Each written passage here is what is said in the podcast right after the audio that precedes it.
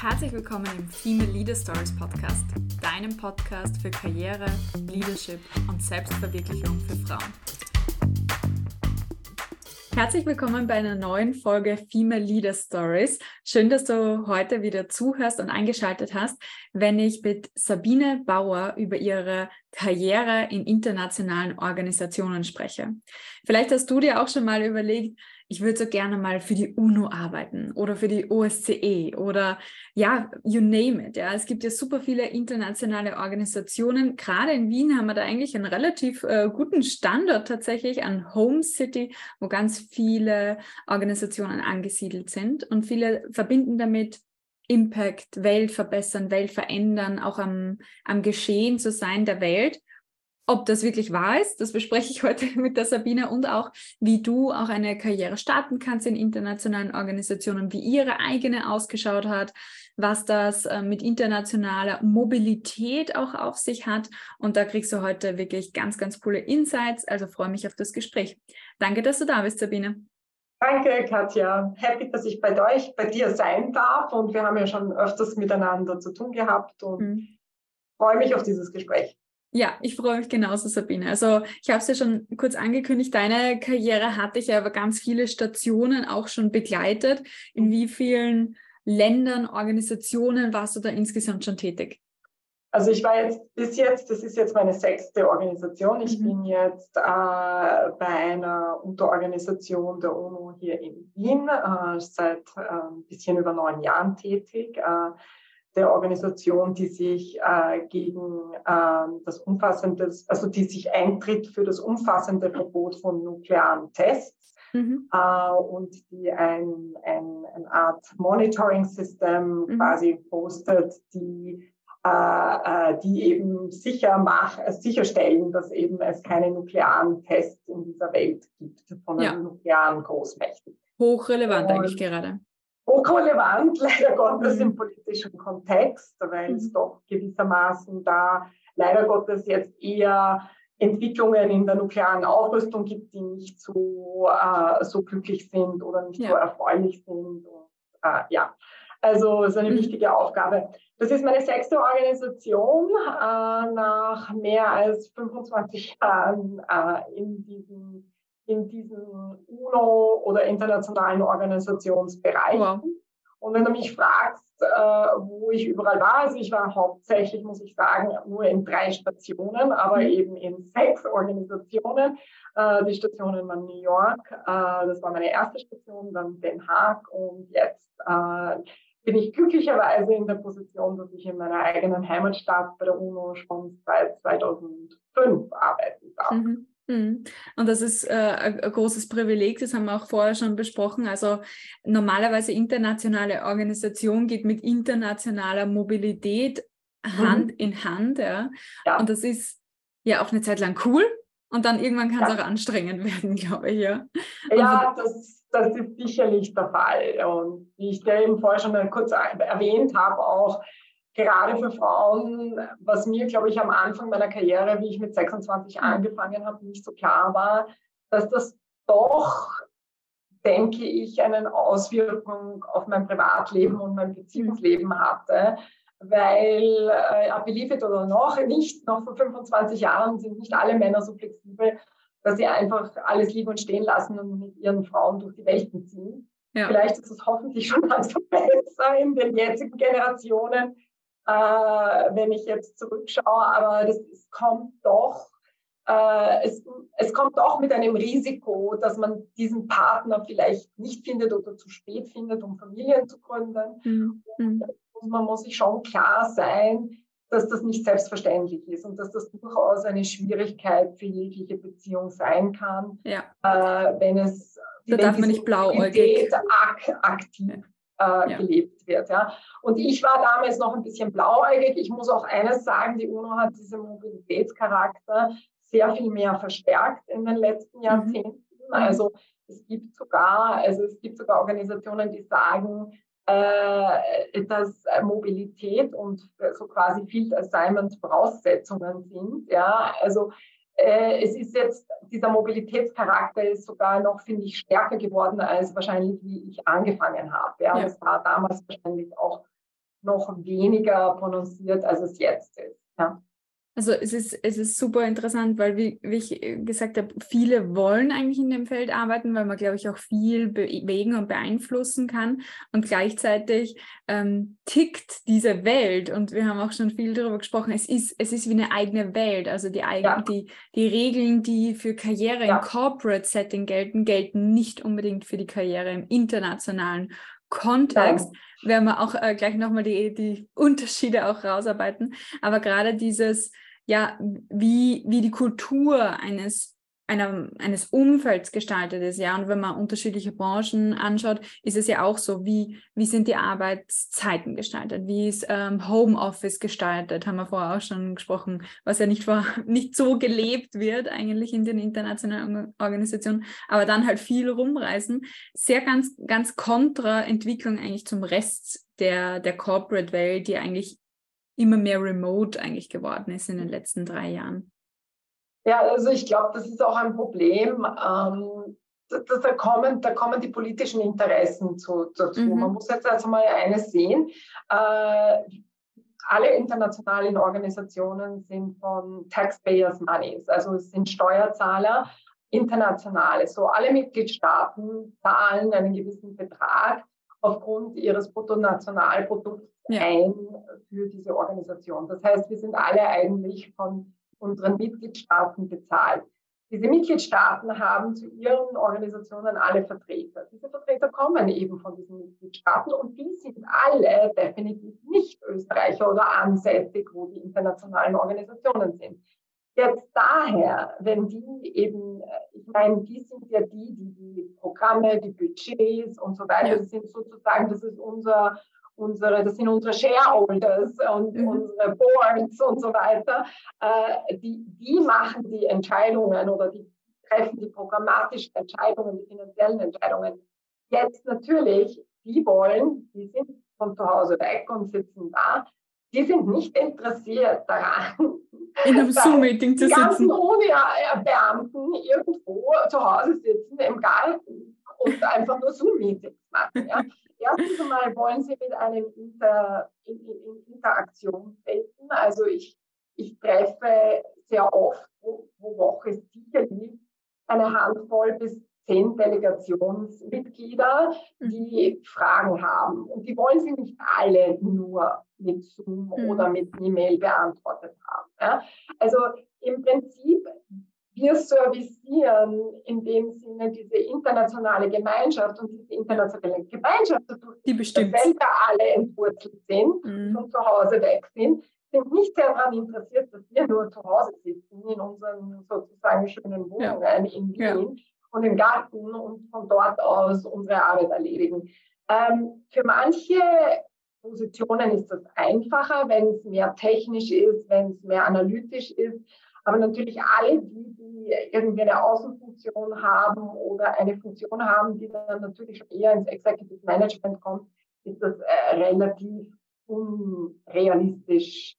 Ich, das, ich meine, ich habe zum Beispiel momentan Summer Working Hours und ich muss immer so lachen, wenn wir unseren Bescheid bekommen, dass wir plötzlich Summer Working Hours haben. Das heißt, wir haben Core Hours, also so sozusagen Hauptzeiten, wo wir da sein müssen und dann eben andere Zeiten, wo wir gehen dürfen. Und theoretisch könnte ich jetzt schon seit einer Stunde äh, gehen. Ich bin kein einziges Mal, seit unsere Summer Working Hours Regulation in Force ist, bin ich um 4.30 Uhr hier im Office gegangen. Ja, kein einziges Mal. Ganz im Gegenteil. Ich bleibe meistens auch wieder bis sieben, halb acht im Office. Also in dem Sinne nur um zu sagen, äh, das ist das ist, und natürlich, je mehr du in der Hierarchie aufsteigst, desto, desto mehr Präsenz, würde ich sagen, und nicht Absenz ist gefragt. Ist ja. gefragt, ja, für den Austausch, ja, dort, wo dann wirklich die wichtigen Entscheidungen auch getroffen ja. werden, eben im diplomatischen Kontext dann auch. Ja.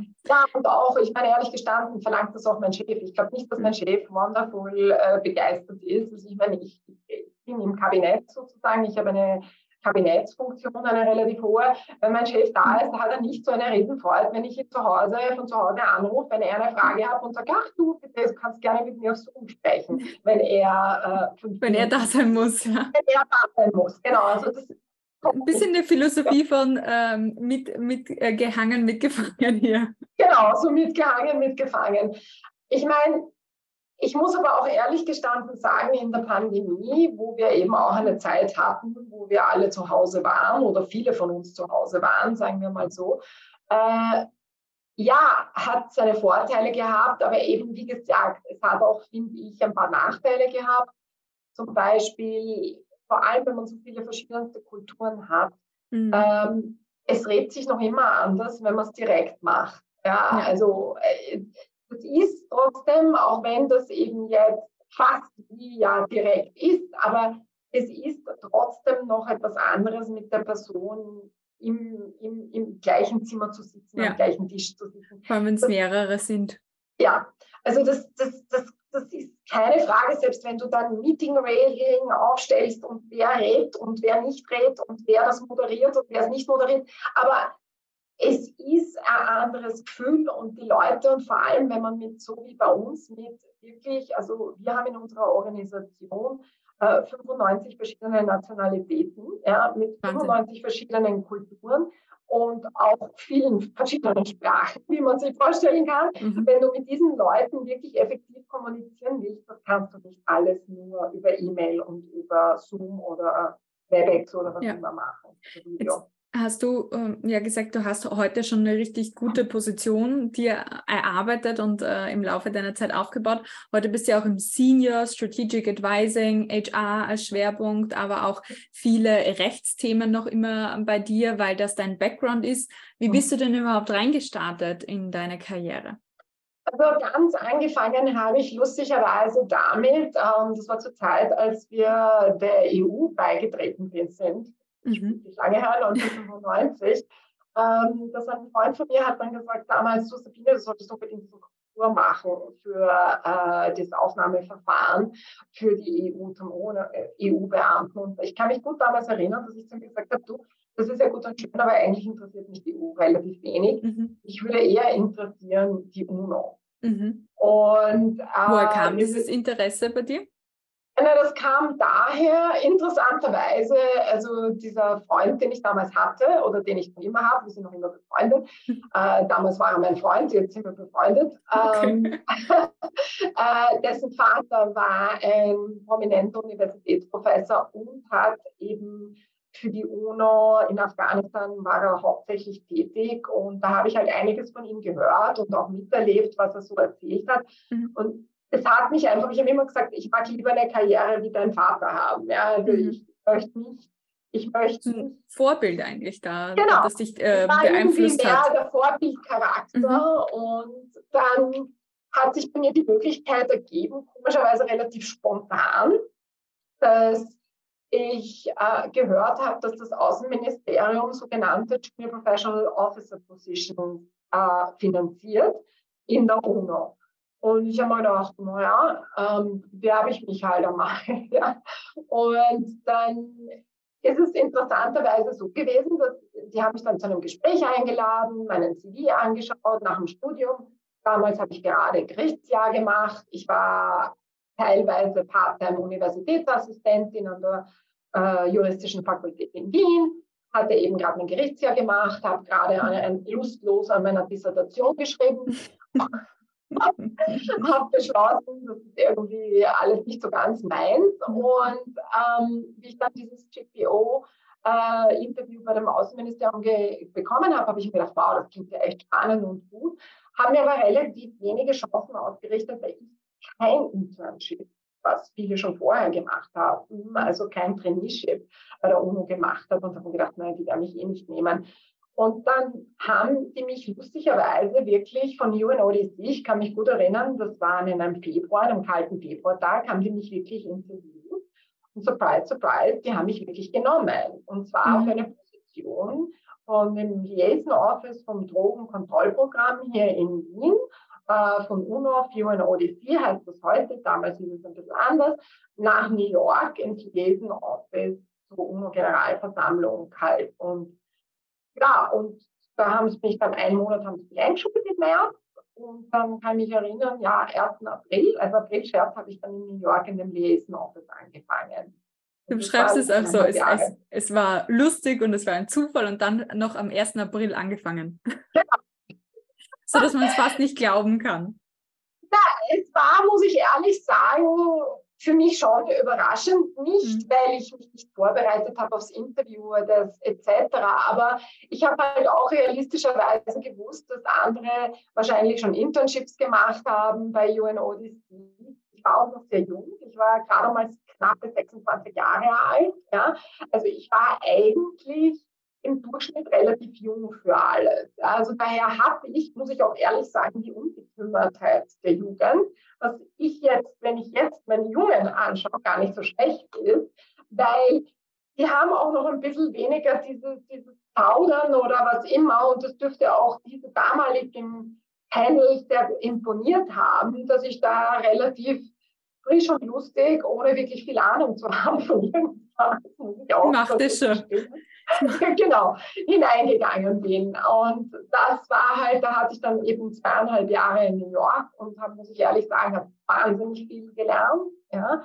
Also diese Zeit war wirklich eine, eine sehr, sehr gute Induktionszeit und ähm, ja, dadurch auch, dass das Office so klein war. Ich hatte nur einen, also eine Chefin und eine Assistentin und ich war eine Zeit lang waren wir zu dritt eigentlich mhm. alleine und wir haben das ganze Office managen müssen und zurückreportieren und dann, wenn der General, äh, also der, der, der, der DG von Wien gekommen ist, mussten wir ihn bespielen, mussten in die Meetings mit. Ich hatte eine Special Session of the General Assembly on Drugs und habe Präsidenten von dort und da und habe brav Notes taken dürfen. Also es war eine sehr gute, sagen wir mal, Einführung.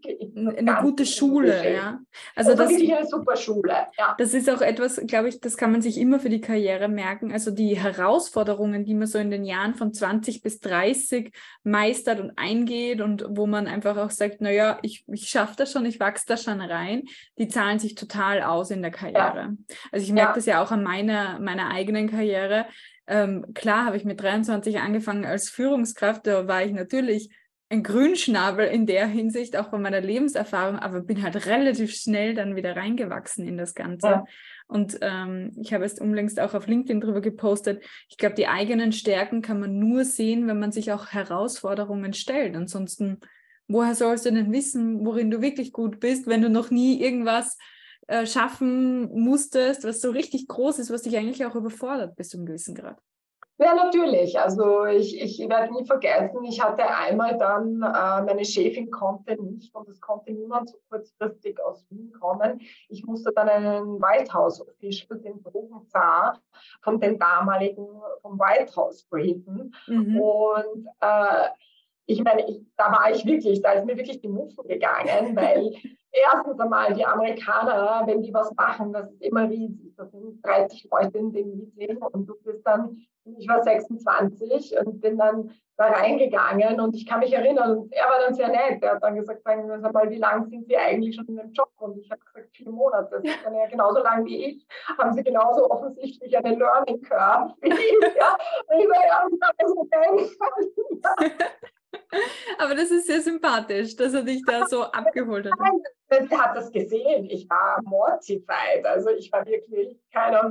Und das hat aber gemacht, dass er mich auch auflockert, dass ich auch wirklich dann irgendwie dann performen konnte. Aber ja. das war natürlich eine, eine Riesenmöglichkeit für mich. Was, ja, wo ich auch natürlich auch, muss ich ehrlich sagen, teilweise überfordert war. Erstens mal, mein Englisch war damals noch nicht so gut. Ich meine, das ist jetzt um einiges besser, als es mhm. damals war.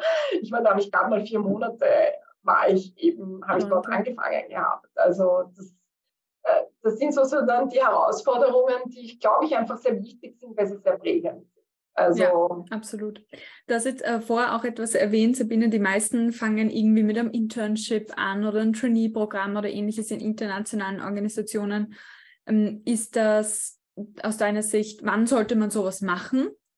Ähm, ein, ein Internship, was ist ein guter Zeitpunkt für das? Also ich würde sagen, das erste kann man sicherlich anfangen nach einem Bachelor's Degree. Mhm. Ähm, das zweite würde ich dann sagen nach einem Master's Degree. Ja, mhm. also äh, oder im Final Year of any Master's Degree, ähm, mhm. weil die meisten Positionen, die eben, wo wir so sagen, das heißt Professional Category Positions, die fangen meist bei P1, P2 an, äh, ist zumeist die Voraussetzung, dass du ein abgeschlossenes Masterstudium hast oder äquivalente Arbeitserfahrung. Also äh, das heißt, ähm, so gesehen, wenn du dich bewerben willst später, wäre es gut, wahrscheinlich ein, zwei äh, Traineeships schon äh, zu dem Zeitpunkt zu haben oder kurz danach, mhm. nachdem du dann mhm. Masters machst. Ja. Also es ist eigentlich schon eine sehr frühe Entscheidung für diesen Karriereweg auch. Hast du das auch erlebt, Nein. dass man quer einsteigt? Nein, würde ich nicht sagen. Okay. Also ich meine, ich würde einfach sagen, es ist, wenn, wenn man dann schon weiß, dass man ja. das machen will, ist es vielleicht sinnvoll, mhm. schon einmal frühzeitig anzufangen. Und ich kann auch jungen Damen empfehlen, nachzuschauen. Es gibt genug Internships, die auch bezahlt sind. Also zum mhm. Beispiel bei uns ist eines bezahlt. Mhm. Also ich meine, bezahlt, du kriegst eine Aufwandsentschädigung von 1000 Euro, das ist nicht viel, aber zumindest kannst du deine Lebenskosten damit hoffentlich bestreiten. Ja. Das Gute also, ist, dass es steuerfrei ist in Österreich. Äh, das, das Internship. Normalerweise schon. Hoffe, die Aufwandsentschädigung schon. Ne? schon. Aufwandsentschädigung sollte eigentlich ja. schon steuerfrei sein. Ja. Und es gibt natürlich die von der UNO, glaube ich, sind es noch nicht, aber die IAEO zum Beispiel, die ist auch. Dann gibt es der Konkurs, äh, auch in der Kommission gibt es einige, weiß ich, äh, Stage, ist das dort, wenn du dich doch für die, falls mhm. doch für die EU mehr interessiert. Äh, und die werden auch, die kriegen auch eine Aufwandsentschädigung mhm. und so. Also das ist nicht jetzt weil ich finde das auch, muss ich ehrlich sagen, das fand ich immer absurd, dass die UNO ja. faktisch sagt, das ist ein Privileg, dass du bei uns arbeiten darfst. Und ich meine, ehrlich gestanden, wir, wir hier in CTPTO, wir haben so exzellente Interns, ja, teilweise unsere Public Information Department, die könnte unseren, ohne unseren Interns nicht mehr überleben. Ja? Mhm. Weil die mit so vielen neuen Ideen äh, kommen Social auch, Media, Media Capabilities kommen, mhm. da kommen wir alle von unserer Generation ja gar nicht mehr mit. Ja? Muss man ehrlich sagen. Also gebe ich ehrlich zu.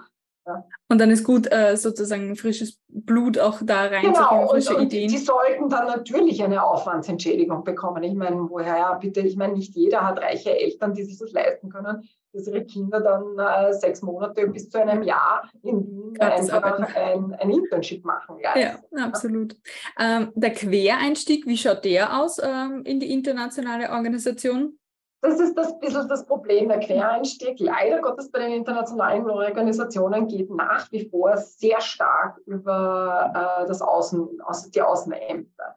Mhm. Also sehr oft kommen Leute, die quer einsteigen und schon etwas höher einsteigen, äh, die wachsen nicht auf, sondern die werden teilweise dann auf politische Funktionen von ihren Regierungen gesetzt. Und mhm. das sind meistens Leute aus den Ministerien. Mhm. Also nicht unbedingt nur aus dem Außenministerium, wenn, weil wenn es zum Beispiel, wenn es was Spezielleres ist wie äh, was weiß ich, der internationale Finanz oder der EuGH, also der, Finanz, die, die internationale ja. Finanzbehörde oder ja. so. Wo du viel Fachwissen brauchst. Ja. Genau, viel Fachwissen, dann ist es auch Justiz oder Finanzen etc. Aber generell, generell werden solche Quereinsteiger dann meistens von den Ministerien. Ja, das heißt, Poli das politische Engagement ist eigentlich schon auch ganz wichtig innenpolitisch, wenn man ähm, eigentlich auch wechseln möchte.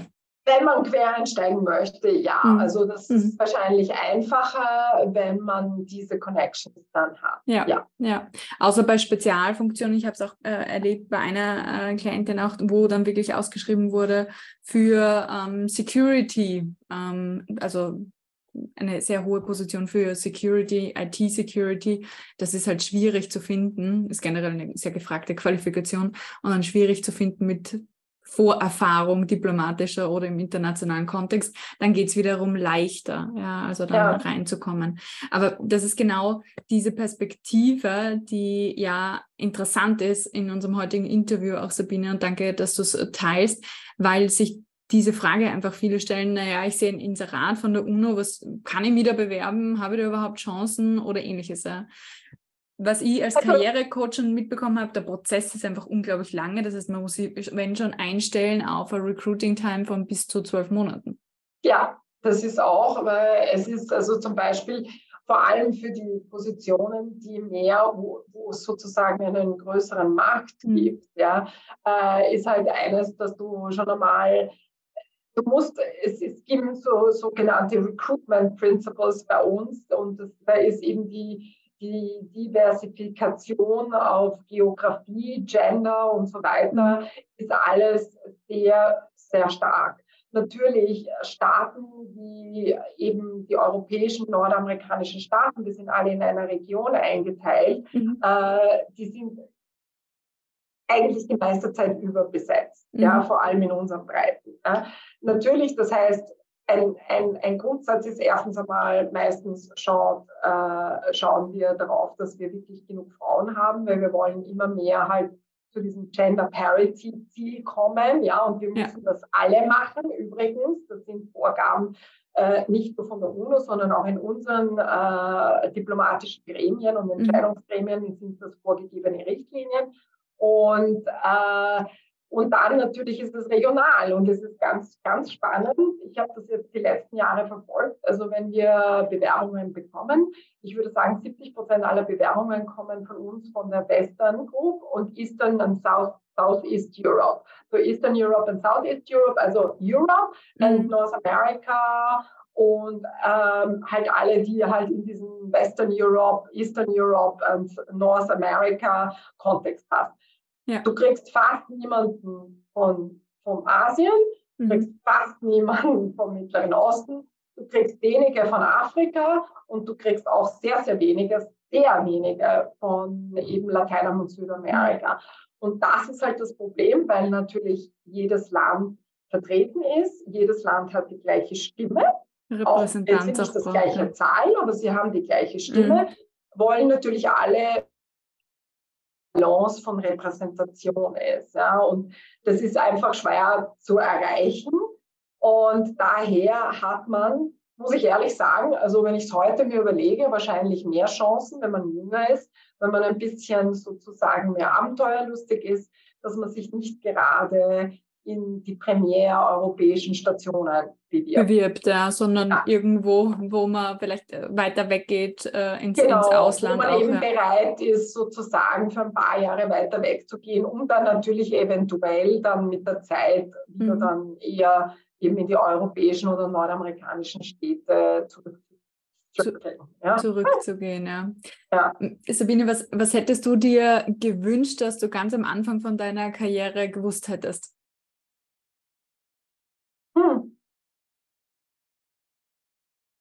Ja, das ist, ähm, tja, was hätte ich gerne gewusst? Ähm,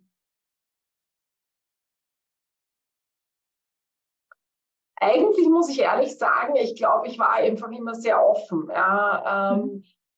Was ich gerne gewusst hätte, was ich damals nicht gewusst habe, ist, dass eben ich in meinem Fall auf eine Art Familie, also mit Kindern im traditionellen Sinne verzichten werde müssen oder dass das sich dann nicht ergibt, weil mhm. halt ich genau die Jahre, die bei mir sozusagen die reproduktiven Jahre waren, halt sehr viel um und um gereist bin und eben wie gesagt, ähm, mir keiner gesagt hat, auch mhm. nicht meine damalige Chefin, obwohl ich eine Chefin hatte, aber eben zu ihrer Zeit war das noch anders als ja. jetzt dass, äh, dass es nicht so einfach sein wird, jemanden zu finden, der, der das mit dir teilen wird auf Dauer. Mhm. Ja, also temporär ja, aber auf Dauer nein. ja, und sobald dann ein Ortswechsel ansteht, riskierst du auch, dass jeweilige Beziehungen dann auseinandergehen. Also damit habe ich lustigerweise nicht gerechnet.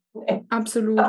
Also es ist, es ist ähnlich wie die diplomatische Karriere äh, gelagert. Ja. Es hat eine gewisse Mobilität, was man ganz transparent besprechen muss, wenn man in einer ja. Beziehung ist. Also, also voller wertvoller Tipp für alle, die das interessiert, einfach wirklich eine sehr internationale Organisationskarriere zu haben ich glaube, nicht nur in dem Bereich, sondern auch grundsätzlich in internationalen Konzernen ist ja auch sehr viel Mobilität gefragt.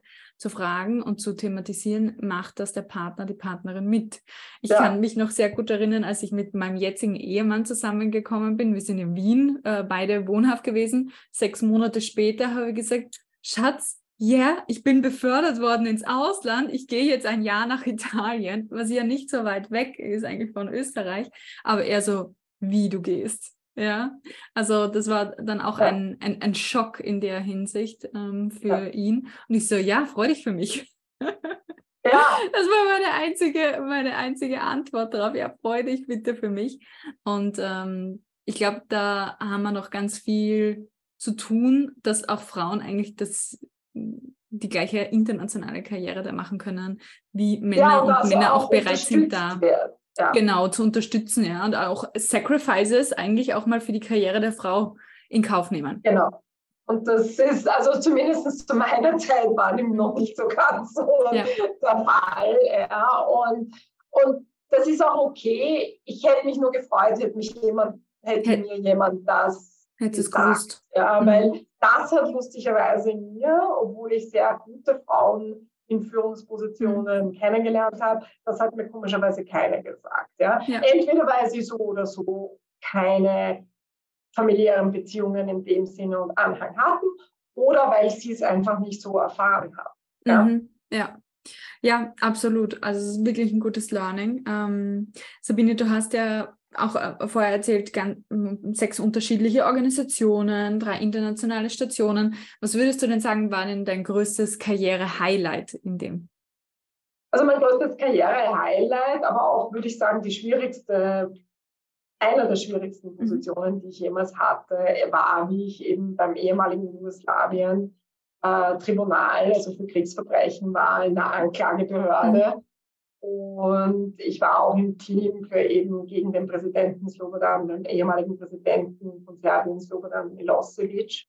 Und wiederum, also das war sicherlich einer meiner Karriere-Highlights, äh, weil es einfach wahnsinnig faszinierend war, einen so also einen Menschen gegenüberzustehen. Prozesse für Kriegsverbrecher äh, da eigentlich zu führen. Ja. ja, und es war auch wiederum mit ihm schwierig, weil wenn du Kriegsverbrecher hast, normalerweise waren das nicht sehr intelligente Leute, normalerweise waren das hm. Leute, die einfach eine vielleicht psychosopathische, äh, hm. Störung hatten. Ja. Aber Slobodan Milosevic war ja der Präsident, der hat ja selber nicht wirklich er war ein Schreibtischtäter, aber er war ja nicht, er hat ja nicht abgedrückt, den, mhm. den, den, mhm. den, also den, den, den Revolver oder er hat die Leute nicht mit dem Gewehr erschossen oder er hat sie nicht vergewaltigt direkt.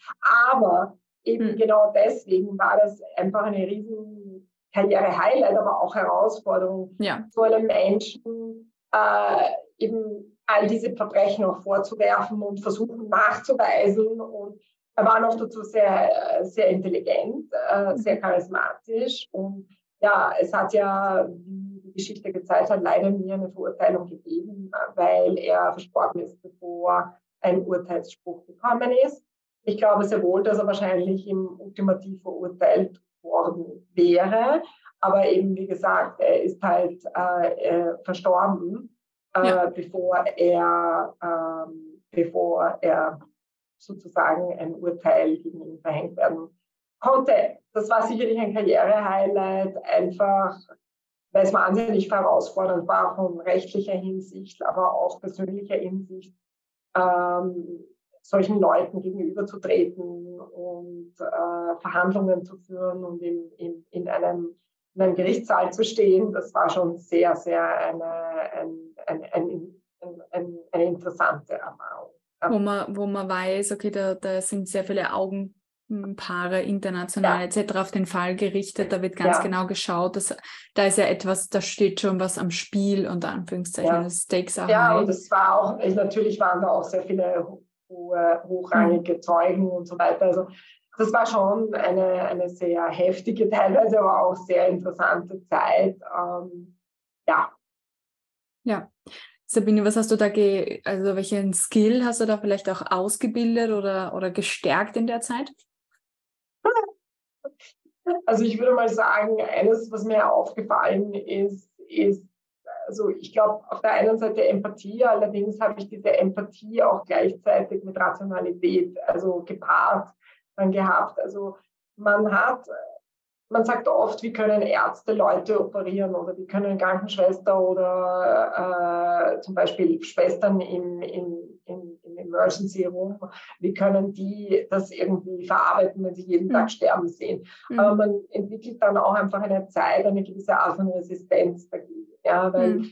Du musst auch dann dich irgendwie abschieden. Wir hatten keine psychologische Supervision, mhm. was ich heutzutage retrospektiv ein bisschen ein Wahnsinn finde. Schon, aber ja. gut, äh, ja. Weil es macht ja was mit dir. Mhm. Genau. Und diese Dinge äh, wurden eher, würde ich sagen, wir hatten eine sehr starke Kollegenschaft und das hast du halt mit deinen Freunden und deinen Kollegen, die an ähnlichen Fällen oder sogar manche am gleichen Fall gearbeitet haben, halt dann auch prozessiert und, und, und bist auch durchgegangen und so weiter. Also daher, du hast dann relativ auch starke Freundschaften, die bis heute für mich zumindest teilweise noch existieren, auch dort dann dadurch geformt, durch diese gemeinsame Arbeit an einer zusammen. Hm. Materie, Materie, das hat sehr stark eben auch zusammengespeist. Viele Leute. Hm. Ja. ja. also das, das zahlt wirklich ein auf das, was wir vorher gesagt haben, in so herausfordernden Zeiten bildest du Stärken aus, aber es schweißt auch sehr zusammen, man hat sehr viel gemeinsame Erfahrungen dann auch. Ja. ja. Absolut. Sabine, du hast auch vorher erzählt, naja, obwohl jetzt Sommerarbeitszeit ist, gehst du nicht früher aus dem Büro. Also das ist schon auch ein intensiver Job, den du hast, ja, eine intensive berufliche Karriere. Wie findest du da Ausgleich? Ja, wie finde ich Ausgleich? Also ich bin jemand, ich, ich, ich, ich, erstens einmal bin ich gerne unter Freunden. Also ich finde das sehr angenehm. Ich bin sehr gerne in der Natur. Ich versuche auch so weit wie möglich ein bisschen Sport zu machen. Ja, also ich finde das wichtig. Ähm, ja, also es, für mich ist einfach wichtig das Umfeld, das Familie, Freunde, Natur, Sport, ähm, halbwegs gesundes Essen. Ich weiß, das klingt blöd, aber ich, je älter ich werde, desto mehr, desto mehr passe ich auf, auf was ich esse und nicht nur wie viel ich esse, aber auch was ich esse. Ähm, ja, eine gute Flasche Wein oder ein gutes Glas Wein, da kann ich nicht dran vorbeigehen. Und Spanien. Ähm, und Spanien, ja. Ich habe mir einen Traum erfüllt, dass ich eben ja ein, eine, eine kleine Bleibe in Spanien gekauft habe vor kurzem und in ja. Südspanien und freue mich schon auf den nächsten Urlaub. Ja. habe allerdings noch fünf Wochen dahin. Aber das ist kalkulierbar. war, ja, ja, ich habe eh schon, ich habe halt schon geschaut, ah, ich muss noch den, ich muss noch mein, mein Mietauto bestellen. Also ich fange schon an, jetzt sozusagen vorzuplanen. ja. ja. Ja, aber ich glaube, es braucht genau das, äh, so kleine ähm, Punkte, auf die man sich, die wirklich mit dem Herzen eigentlich auch verbunden sind, die holen einen dann super schnell wieder runter, ja. Und man mhm. merkt ja auch, wenn man dir zuhört, du brennst für das, was du tust, ja, ähm, dass du da auch wirklich eine Freude daran hast, an dem Kontext, in dem du auch arbeitest, mit den Menschen, also diese, diesen ja. Austausch, diese Beziehung auch hast, weil ansonsten macht man das eh nicht, ja ähm, denke ich, ja. Nein, was, und ich, also das muss ich wirklich sagen, was für mich, glaube ich, die Keys sind, ist, ist einfach, ich liebe das, dass ich einfach mit so vielen verschiedenen Kulturen mhm. äh, zusammenarbeite, zusammen kommuniziere und auch irgendwie, es bleibt bei jedem Job, sind mir ein paar gute Freunde übergeblieben. Nicht ja. riesig viele, viele sind nur Bekannte, mhm. aber trotzdem und noch immer, wenn ich manche sehe, nach zehn Jahren sogar wieder, ich habe jetzt letztens einen Kollegen, einen ehemaligen Kollegen von einem anderen Job äh, vor kurzem getroffen, nach zehn Jahren und wir haben uns einfach riesig gefreut und wir haben einfach ein gutes Gespräch gehabt und es ist einfach schön, weil man, man hat wirklich das Gefühl, ich habe so das Gefühl, dass ich mit der ganzen Welt irgendwie verbunden bin. Mhm. In allen Teilen sitzt irgendjemand, ja, äh, mit dem ich in irgendeiner Weise verbunden bin. Und wenn ich morgen Lust habe, mit ihm zu reden oder mit ihr zu reden, äh, kann ich über WhatsApp oder Teams oder was immer das tun. Ja, also das ist eigentlich auch ein, ein, super schöner Schlussgedanke, wie ich finde, Sabine, mit der ganzen Welt verbunden zu sein, mit den einzelnen Personen. Und tatsächlich, wenn wir uns das bewusst machen, sind wir ja alle miteinander verbunden auf die mhm. eine oder andere Weise.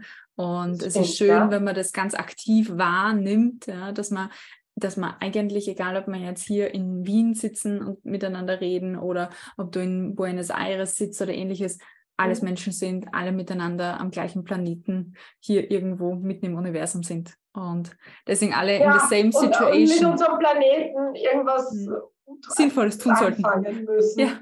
ja. ja. Weil da sind wir leider Gottes nach wie vor nicht sehr gut drin. Da sind wir nach wie vor nicht äh, gut genug äh, drin. Der Schmerz ist eigentlich schon da, aber anscheinend noch nicht groß genug für die Nein. Ressourcen, die wir eigentlich mobilisieren müssen, um, um da eine Veränderung zu haben.